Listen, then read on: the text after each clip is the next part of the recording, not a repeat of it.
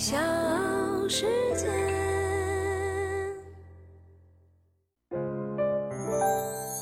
大咖故事，故事舅舅，越说越有。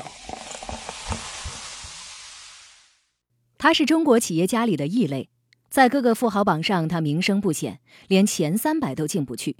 但是，他却是潘石屹的大哥，万通六君子的核心人物。他是带有匪气的企业家，文字和演讲水平都超一流。现在，他是畅销书作家、心灵鸡汤的教父。他就是野蛮生长的冯仑。我是唐莹，欢迎各位收听和订阅《大咖故事》。我们今天继续来说一说冯仑的奇幻人生。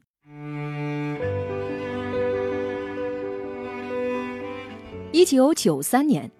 消息灵通的冯仑知道市场行情即将有变，及时抽身回北京，避免了一场海南房地产泡沫大破裂的灾难。当海南的十五万家企业灰飞烟灭的时候，万通早已在北京拿下了关键项目，融到了八个亿的现金，在西二环做起了万通新世界广场。这个项目让万通赚的是盆满钵满。成为北京市场上响当当的房地产公司，也许是分久必合，合久必分。六君子在经历过起初的蜜月期之后，矛盾逐渐显现，对事业的不同追求和对商业的不同理解，让他们产生了巨大的裂痕。每个人都认为自己所抓的项目前景远大，而别人手里的项目却风险重重。但是企业的资源只能投入有限的项目。投谁的不投谁的，往往要经过激烈的争吵。分歧最大的就是冯仑和潘石屹。冯仑是万通的董事长，地位最高，权力最大；而潘石屹是北京万通的负责人，功劳最大，掌管的财力最雄厚。冯仑想要搞多元化，而潘石屹则坚持要专业化。王功权和刘军站在冯仑这边，而易小迪和王启富。更加认同潘石屹，三对三，两派人互不相让，经常上演拍桌子吵架、摔门而出、哭着跑走的戏码。陷入僵局的六君子，每个人都很痛苦，都想到了分家，但是谁也不好意思开口。这个时候，一个女人打破了僵局，这个女人叫张欣，英国剑桥毕业，她就是潘石屹的老婆。通过张维迎看到了前面提到的披荆斩棘、面向未来那篇文章，对万通产生了浓厚的兴趣。在张维迎的介绍下，他认识了冯仑。一个月之后，冯仑和兄弟们去香港办事。由于张欣在香港工作，就一起见了一面。张欣和潘石屹一见钟情，很快陷入热恋。张欣十几岁就去了香港，后来在英国留学，早已是西方思维。在他看来，六兄弟合伙的模式太土了，早就应该分开。此时，潘石屹和王功权都同意分家，但是冯仑作为攒局者、大哥以及公司的董事长，却是难以接受。冯仑的不同意，除了感情因素之外，还有就是不知道该怎么分。不过后来，经济学家周其仁给他出了个主意，让他豁然开朗，最终同意分家。冯仑提出以江湖的方式进入，以商人的方式退出。他们请了律师盘算了家产，一分为六。离开的人卖掉手里的股票，留下的人接手。一九九五年，先是潘石屹离开，接着王启富和易小迪也走了，王功权也远走美国，组建美国万通。虽然名义上还是万通人，但是却不再管理国内的业务。一九九八年，刘军出走，六大创始人只有冯仑一个人留守。从此，冯仑成为万通的唯一大老板。难得的是，万通六君子在分家的时候都体现了君子之风，他们坦诚相待，和平分手。此后，潘石屹做出了 SOHO 中国，易小迪做了阳光一百，王功权成为知名的风险投资人。刘军在成都继续做农业高科技公司，王启富做了海地牧业，各自成为行业内一方巨头。大咖故事，故事舅舅，越说越有。没有了其他人的掣肘，冯仑大展拳脚，开辟自己的多元化道路。万通大量举债，先后进入信托、保险、证券等行业。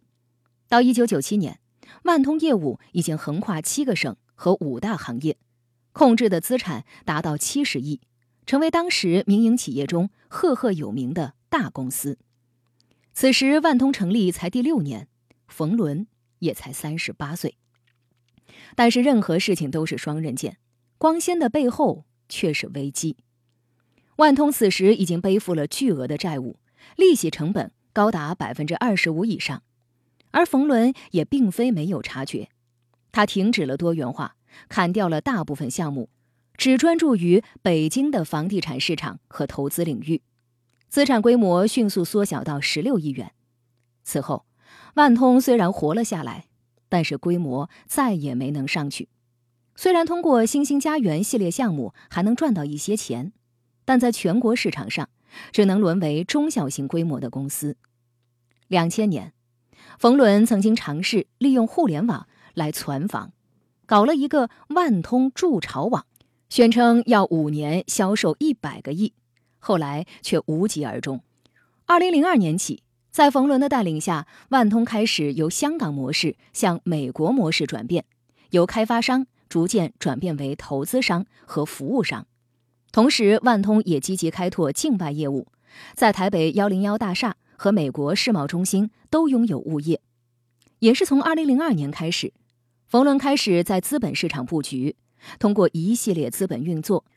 把一家名叫先锋股份的公司收入囊中，以借壳的方式登陆 A 股市场。尽管成功上市，但是万通的市值一直都很一般，连万科、碧桂园、恒大的零头都比不了。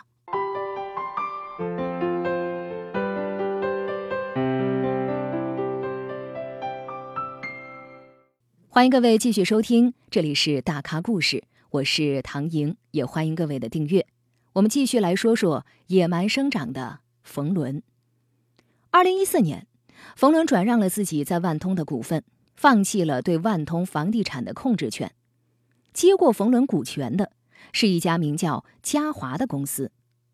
这家公司的老板呢，不是别人，叫王义会，正是几年前冯仑收购的那家上市公司先锋股份的前老板。先锋股份被冯仑占据以后，王义会蛰伏了七年，精心布局，终于成功反扑，把冯仑踢出了局。从万通黯然离开之后，冯仑开始了再一次创业。他利用自己的人脉关系，成立了裕丰投资集团。此后，冯仑对外的职务就是裕丰投资董事长。在中国众多的投资公司里，这个资产规模也只是中等偏上。并且从二零一五年成立到现在，还没有什么让人眼前一亮的投资项目。冯仑还对探索太空产生了浓厚兴趣，他从美国航天局买了一个卫星，命名为“风马牛一号”，在酒泉租了火箭送上了天空。本来冯仑的计划是在卫星上装高清摄像头，搞付费直播赚钱，但是没有通过审批。最后商业化失败，成为了一个亏损的项目。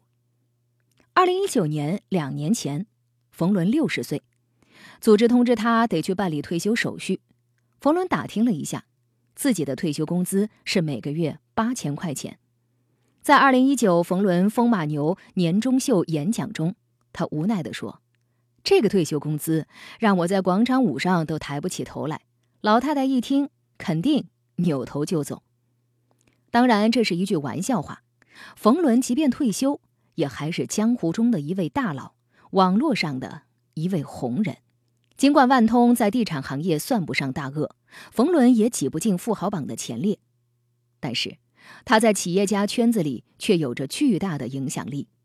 他和王石共同发起，成立了全国房地产策略联盟，也就是后来的中诚房网。也是柳传志等发起的泰山会的成员，后来又参与组建中国企业家俱乐部、易基金、阿拉善、S E E 生态协会、湖畔大学等机构。其实，这些能参与任何一个，都是身为大佬的体现。何况冯仑参与了这么多，除了社会知名度，冯仑还能说能写，活跃在作家圈。我最想做的事就是写个小说，类似《教父》这样的小说，把我经历的、看到的、听到的民营企业发展的这四十年的震撼、有劲儿、生动的一些人和事儿，怎么用小说的形式把它写出来？我书名也想好了，就叫《自由塔》。人的奋斗啊，一辈子都在追求自由。那在追求自由的过程中，就像西西弗的故事一样，把石头推上去就被砸下来。所以也就是说，在追求自由的过程中，又被自由所奴役。所以人生总是在这个困境中，不断的解脱，同时又不断的被枷锁上。所以我一直在想，选择就是放弃，自由就是枷锁。他写万通创业经历和自己感悟的野蛮生长，成为了全国畅销书。此后又接连出版了《岁月凶猛》《理想丰满》等书籍，以文人的形象为世人所知。二零零六年，冯仑开始打造《风马牛》电子杂志，做到每月读者超过数百万。进入微信时代，冯仑的公众号“冯仑风马牛”也获得了几十万的关注。公众号上面。一年发了几十篇文章，还做视频节目、知识付费课程和收费高昂的房地产特训营。大家好，我是冯仑。其实我想在读书这件事情，很多人呢把它变成一个很急功近利。那么这种读法呢，和我今天要讲的读法不一样。我现在的读书的心境，相当于吃饭、呼吸、睡觉。它对你的滋养，就是让你活着，让你活得健康。而不是说马上解决一个急事儿。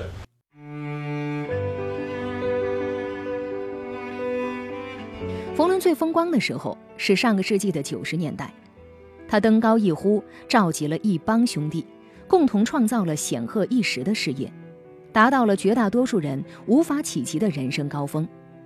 他的见识、胆量、义气和理想主义精神，是帮助他聚拢万通六君子的关键特质。